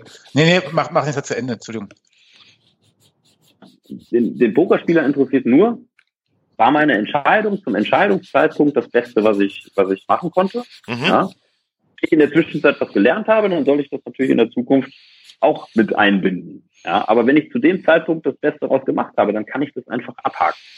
Und wenn ja, was schief geht, musst du dich quasi voll. fragen lassen oder sich selbst fragen, habe ich was übersehen, hätte ich das ahnen können, um deinen Radar irgendwie zu vielleicht anzupassen? Genau. Ja. Ja vielleicht gibt es auch einfach dann die Situation, dass andere Leute besser gespielt haben. Ich meine, wenn ich, wenn ich zwei Wochen mit den gleichen Leuten spiele und ich mache zwei Wochen lang Verlust, dann ist das eine der Hauptmöglichkeiten, mhm, mhm. dass einem dann einfach besser sind. Und das muss ich dann in der Analyse für mich klären. Ah, okay, Wenn muss ich vielleicht den Tisch wechseln. Hab, besser gespielt habe als die anderen, dann, äh, dann sollte ich auch die nächsten zwei Wochen mit denen spielen. Aber wenn ich rausbekomme, dass die besser spielen, ja. erstens habe ich ja dann auch irgendwo rausbekommen, warum die besser spielen. Das heißt, ich kann da was lernen. ja. ja. Und ich kann den richtigen Schluss daraus ziehen, nämlich dass ich sage, okay, dann spiele ich die nächsten zwei Wochen nicht mehr mit den gleichen Leuten, weil die sind zu gut für mich. Okay. Okay. Ich, ich würde gern noch gar, hm? gern noch einen Aspekt kurz streifen, ähm, weil wir sind jetzt dann, glaube ich, auch schon fast aus der Zeit draußen. Aber ein Aspekt, das interessiert mich noch arg beim Pokerspielen, das hört sich so an, du bist ja dann auch immer nicht nur der Unternehmer, sondern das Unternehmen. Und ähm, du spielst ja eigentlich immer alle gegen alle anderen am Tisch. Ähm, es gibt aber natürlich im Unternehmen ähm, äh, Situation, wo man auch mit anderen Unternehmen gemeinsame Sache macht. Ich weiß gar nicht, ob das beim Pokern irgendwie dann zu, zu fiesen, fiesen äh, Dingen gibt, aber inwieweit ist das, also, das weiß ich gar nicht, ob es ein Falschspielen ist oder so, aber. Es soll aber, vorkommen, dass sich da Leute verabreden, gemeinsam ja, Leute auszunehmen. Ist das, ist das, ich sag mal, das, das, ist, das ist eher selten, äh, eher seltener Fall, das gibt sicherlich auch. Ähm, klar, da, da hinkt dann natürlich die Analogie so ein okay. bisschen, aber ähm, wenn man dann, sagen wir mal, in den, in den tatsächlichen Job eines Pokerspielers wieder reinzoomt, ja, dann geht es da auch darum, ein gutes Netzwerk aufzubauen, mit anderen Leuten Hände zu diskutieren, zu analysieren, ja, mit den ah, guten ah, okay. Äh, Spielern in Kontakt zu bleiben, einfach um sich auch ständig weiterzuentwickeln. Also da gibt es schon so ein paar äh, Sachen, die sind anders als im Business. Zum Beispiel, was, was beim Poker ganz klar ist, es ist ein Nullsummenspiel. Ja. Jetzt ist aber zum Beispiel eine Verhandlung nicht unbedingt ein Nullsummenspiel, sondern eine Verhandlung ist meistens der Versuch, dass man einen Kuchen, den man dann aufteilt, erstmal größer macht, damit jeder mehr davon hat. Mhm. Ja, und auch im Markt. Ich meine, der Pokermarkt, der ist unheimlich geboomt. Ja, jetzt haben die Pokerspieler untereinander immer noch äh, unheimlich versucht, sich, sagen wir mal, ihr, ihr Stück zu vergrößern. Aber ein sehr großer Teil der Pokerspieler hat auch versucht, einfach diesen Boom und diesen Markt größer zu machen, so dass selbst wenn ich ein kleineres Stück bekomme, ich trotzdem mehr unterm Strich habe. Also mhm. es ist natürlich Poker am Tisch selber ist erstmal ein Nullsummenspiel. Mhm. Ähm, das muss man bei manchen Analogien ein bisschen ausklammern und sagen, okay, eine Verhandlung, auch eine Gehaltsverhandlung, ist nicht unbedingt ein Nullsummenspiel. Mhm. Trotzdem greifen da immer wieder die gleichen, die gleichen Ideen, die gleichen Konzepte.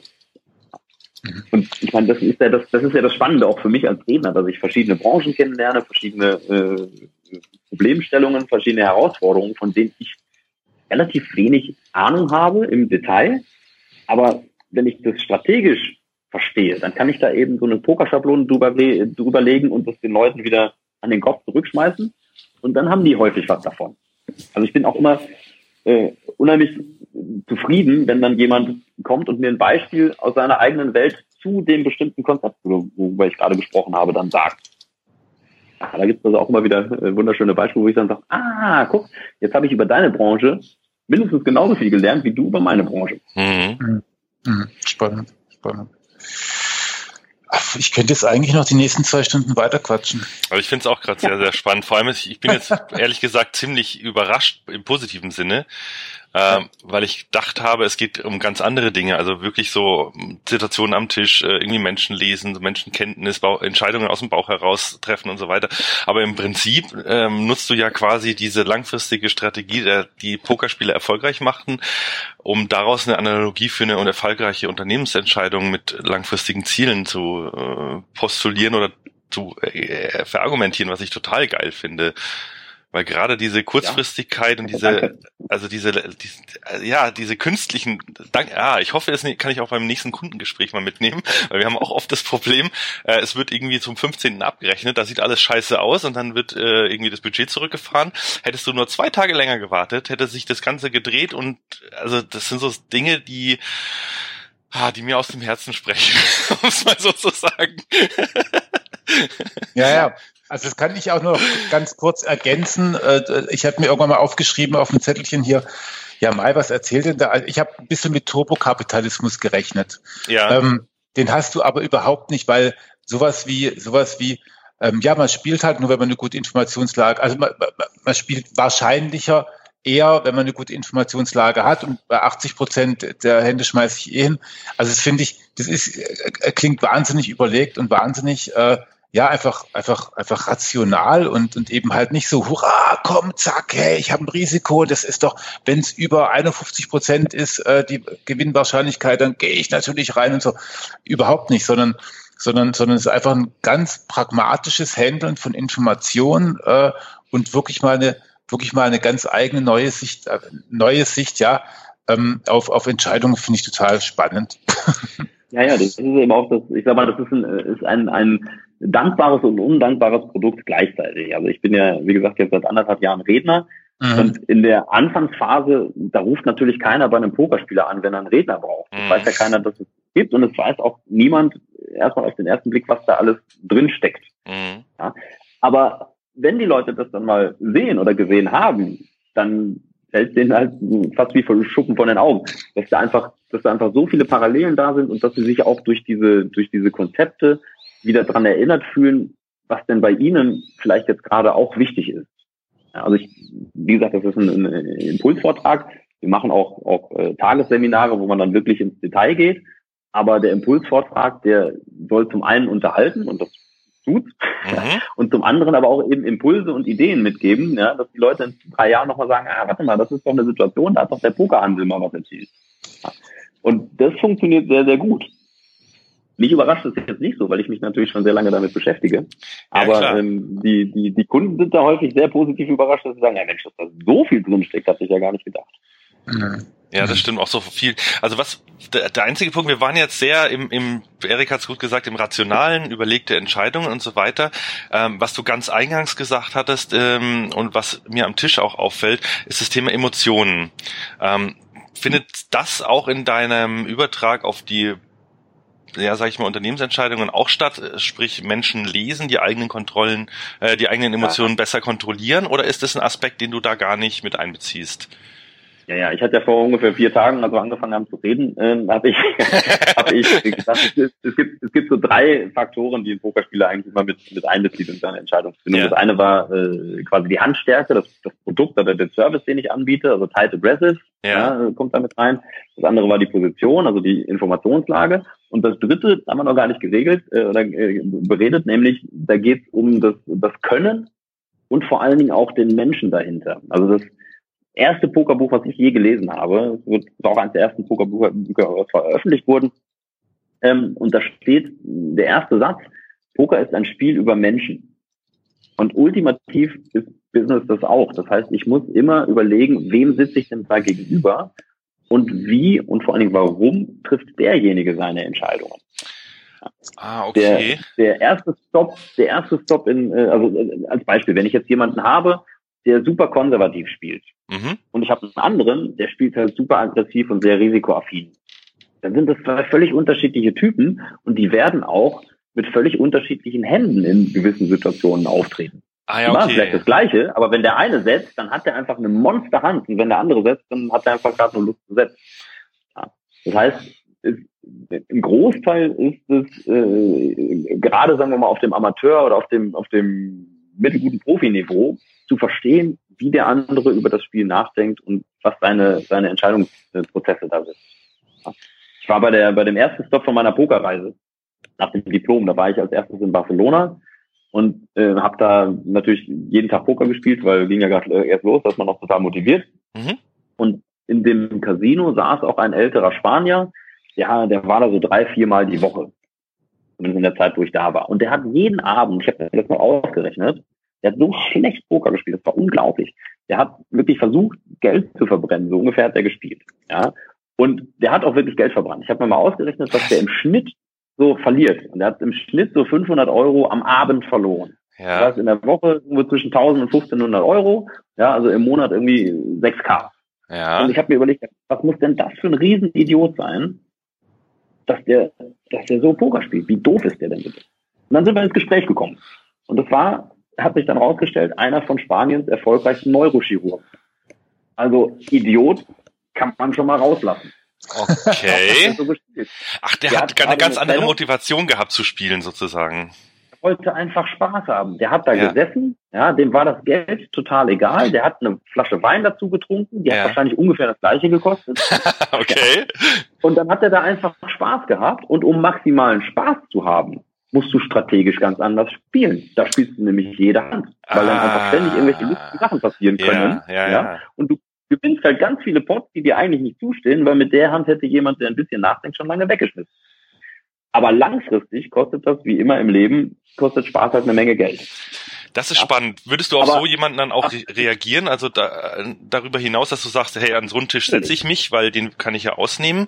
Aber würdest du gegen den auch anders Entscheidungen treffen, um ihm mehr Spaß zu bereiten, dass er länger dabei bleibt? Also geht es dann so weit, sich so also anzupassen? Erstmal, was, was was in der Pokerszene da ganz äh, verbreitet ist, ist, dass dann jemand anfängt zu schimpfen. Und der sagt, also so ein in Anführungsstrichen guter Spieler, der sagt dann, äh, wie kannst du das spielen? Das ist doch total Schwachsinn, du bist ja ein Vollidiot. Ja, vor allem, so. wenn er mal eine blöde Hand irgendwie so ein Bad Beat hatte gegen so jemanden. Genau, genau. Und das passiert ja gegen so jemanden. Na klar. Ja, und da, da, sind, da sind manche krasse Sachen dabei passiert. So, mhm. und das, was jetzt passiert ist, ich meine, jetzt, jetzt wird der beschimpft, ja, weil er so scheiße spielt. Es gibt zwei Sachen, die da passieren. Erstens, er versucht jetzt vielleicht besser zu spielen. Mhm. Das ist schlecht für die Bottomline des Profis. Und zweitens, er hat keinen Spaß mehr. Das heißt, er versucht einfach weniger zu spielen oder kommt vielleicht gar nicht mehr. Noch schlechter. Das ist für, für alle, für alle Beteiligten total schlecht. Ja. ja. Das heißt, auch, auch da, ich meine, ich muss als, als Unternehmer, ich muss meine Kunden versuchen zu verstehen, warum die bei mir kaufen oder warum sie bei mir nicht kaufen. Ja. Ich muss als Verhandlungspartner mein Gegenüber verstehen und, und, und versuchen herauszufinden, mit welcher Geschichte er zu seinem Chef zurückgehen muss und möchte und was ich ihm dazu, wie ich dazu beitragen kann, weil dann kann er vielleicht zu meiner Geschichte oder zu meinen Ideen, die ich da habe, auch beitragen. Mhm. Da kann man dann den Kuchen wieder größer machen in der Verhandlung. Das heißt, es geht im Poker sehr, sehr stark darum, den anderen einzuschätzen. Ja, wir, wir nennen das im Poker auch Leveldenken. Also das erste Level, wenn einer anfängt, Poker zu spielen, dann denkt er nur über seine Karten nach. Mhm. Der überlegt halt, okay, was habe ich? Eine Dame und eine Sieben, ist das gut? Keine Ahnung, ich spiele mal mit, mal gucken, was passiert. So, aber der denkt nur über seine Karten nach. Der Amateur, der denkt schon einen Schritt weiter, der weiß ja, wie er seine Karten spielt. Da ist er beim Autofahren schon gut genug. Und jetzt, äh, jetzt äh, überlegt er, okay, wenn der andere so das, wie er das tut, was sagt er das dann über die Hand meines Gegners? Also was hat mein Gegner? Der Gedankengang. Der Profi, der denkt wieder einen Schritt weiter und überlegt, okay, was denkt denn mein Gegner, was ich habe? Und spätestens da hat es auch mit einem Kartenspiel nicht mehr viel zu tun, sondern es ist ein intellektueller Wettstreit. Wenn du denkst, ich habe eine gute Hand, dann sollte ich den Pot gewinnen können. Du checkst, weil du denkst, ich habe eine gute Hand, ich setze du fühlst dich bestätigt und sagst, guck mal, der Halsmann, der hat eine gute Hand, wusste ich doch, und schmeißt natürlich folgerichtig weg. Mhm. Brauche ich dafür eine Hand? Nee. Ich muss nur wissen, was du gedacht hast. Mhm. Also nur in das ist natürlich schwierig. Und auf Weltklasse-Niveau geht wieder einen Schritt weiter. Da geht es darum, okay, was denkt denn der andere, was ich denke, was er denkt, was ich denke, was er denkt, was ich habe. ja, genau. Wenn du denkst, dass du denkst, oh je, oh je. Und, und so weiter. Und lustigerweise löst man das da dann wieder über, äh, über Spieltheorie und über mathematische Herangehensweisen. Das heißt, ich möchte mich gar nicht auf dieses Level-Denken gegen Weltklasse-Spieler einlassen, weil die vielleicht einfach auch ein Level besser sind oder ein Level weiter denken als ich. Und ich weiß es nie so ganz genau. Ach, dann spielst ja, du also eiskalt die Mathematik und im Zweifel äh, rettet die dich dann langfristig oder wie? Genau. Und dann versuchst du eine spieltheoretisch optimale Strategie erstmal zu finden. Das ist beim Poker nicht trivial. Da ist selbst die künstliche Intelligenz noch weit davon entfernt, für ja. alle Pokersituationen das Optimum zu finden. Ja. Aber man macht halt seine Hausaufgaben man weiß dann ungefähr, wo das Optimum liegt und man sieht dann vor allen Dingen auch, wann der andere vom Optimum abweicht, ja. also sprich einen Fehler macht, den ich dann wieder ausnutzen kann. Das heißt, wenn wir, wenn ich bestimmte Situationen durchanalysiert habe und ich komme halt darauf, dass man an der Stelle irgendwie 12 Prozent der Zeit blöffen sollte und ich finde jetzt aber jemanden, der dann nie blufft, ja, dann brauche ich den auch nicht so häufig zu bezahlen, weil der einfach nicht blufft. Wenn ich jemanden ah. finde, der da zu viel blufft, dann muss ich meine Strategie in die andere Richtung ja. ändern und sagen, okay, muss ich viel häufiger bezahlen, weil der viel zu häufig ah, äh, also häufig du, du versuchst die Fehler und, in dem Spiel des anderen zu finden und dann auszunutzen. Genau. Und ich meine, im Unternehmen, äh, sowohl intern als auch extern, da geht es nicht unbedingt, da muss man mit den Formulierungen ein bisschen äh, Ja, mit Gegner also, und so, das den, ist immer. Den Fehler bei meinen, bei meinen äh, ja. Mitarbeitern, äh, also ne, den Fehler bei meinen Gegnern, ja. möchte ich vielleicht jetzt im, äh, im Recruiting nicht unbedingt finden, aber die Motivation, die möchte ich schon verstehen. Ja. ja. Und da kann man dann ansetzen und da kann man dann auch häufig unglaublich optimieren. Ich meine, wenn der, wenn der Mitarbeiter nicht durch Geld zu motivieren ist und ich aber da versuche, den zu motivieren, weil ich das Gehalt erhöhe, das ist natürlich eine Katastrophe in alle Richtungen. Das kostet mich unglaublich viel Geld und ihn nervt das immer nur mehr, weil er sich nicht verstanden fühlt. Oh, da kommen wir jetzt auch fast in eine moralische Diskussion. Wenn ich jetzt einen Mitarbeiter habe, der sich bei mir bewirbt und ich weiß, der macht den Job eigentlich nur, weil es so geil ist. Also dem geht's gar nicht ums Geld. Äh, sprich, du hast irgendwie einen reichen äh, Spieler am Tisch sitzen, der eigentlich äh, dem Geld wurscht ist musst du dich dann schlecht fühlen, wenn du den ausnimmst und er hat seinen Spaß dabei? Also beim Pokerspieler würde ich sagen, nee, es passt, es ist ein fairer Deal für den äh, Chirurg, der da den Abend lang Spaß hat. Bei dem Mitarbeiter hätte ich trotzdem irgendwie ein schlechtes Gewissen.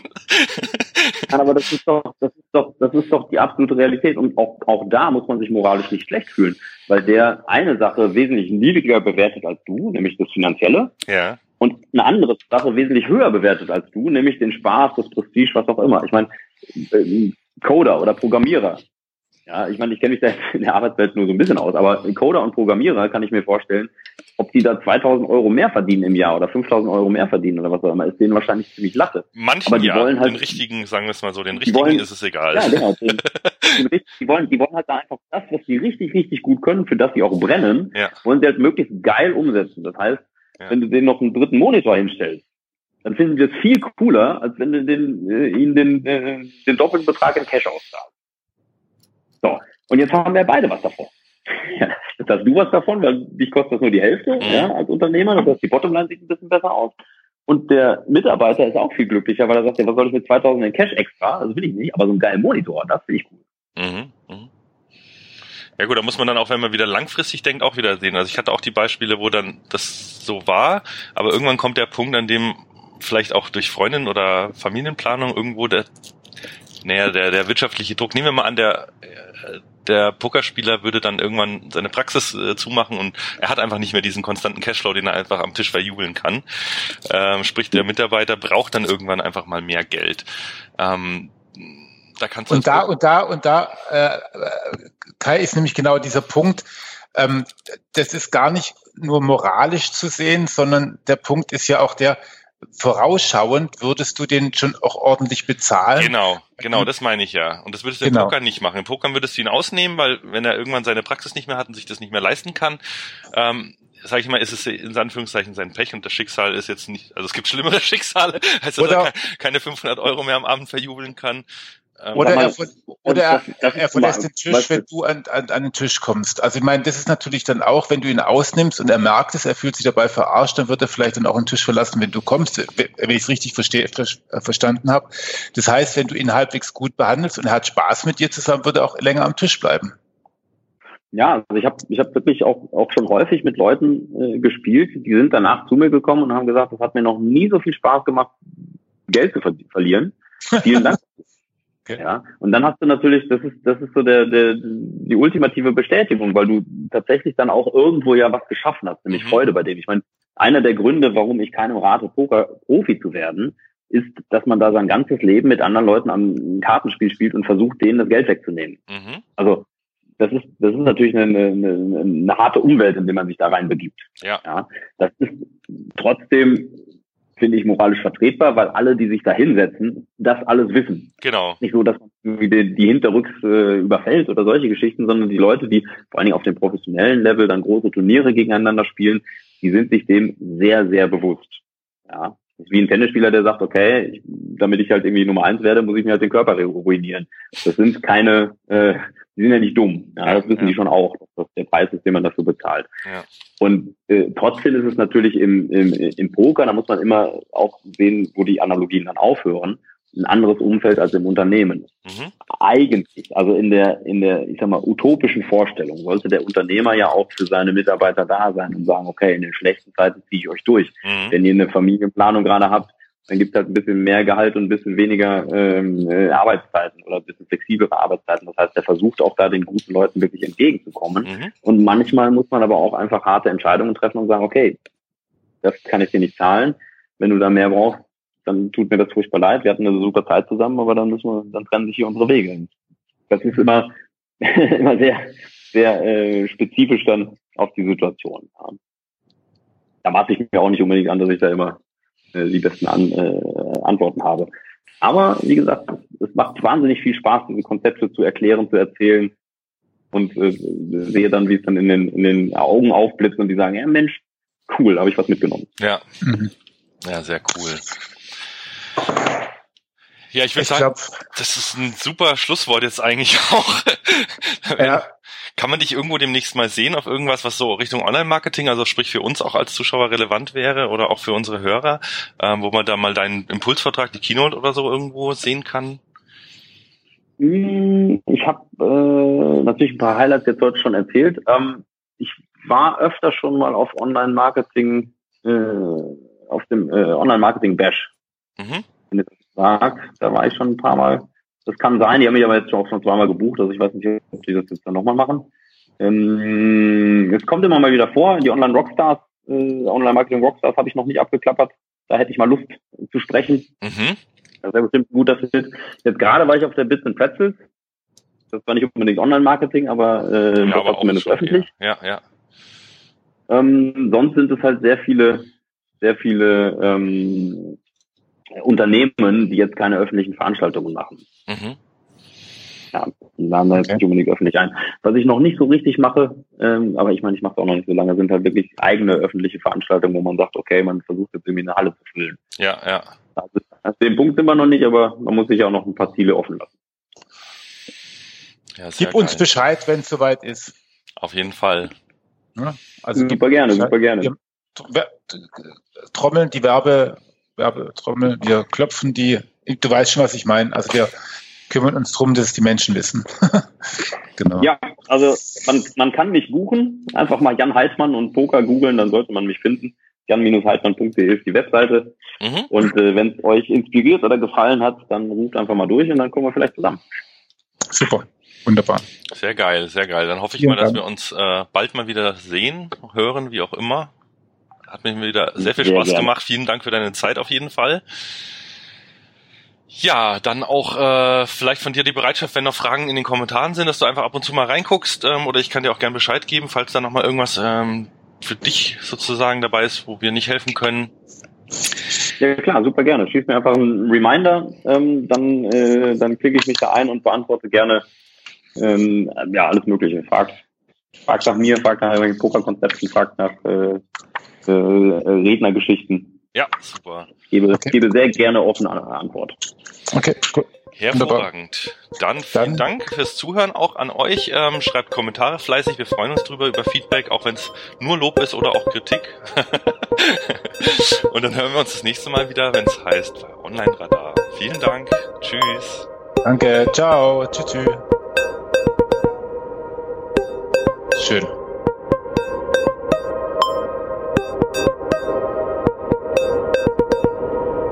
Online-Radar.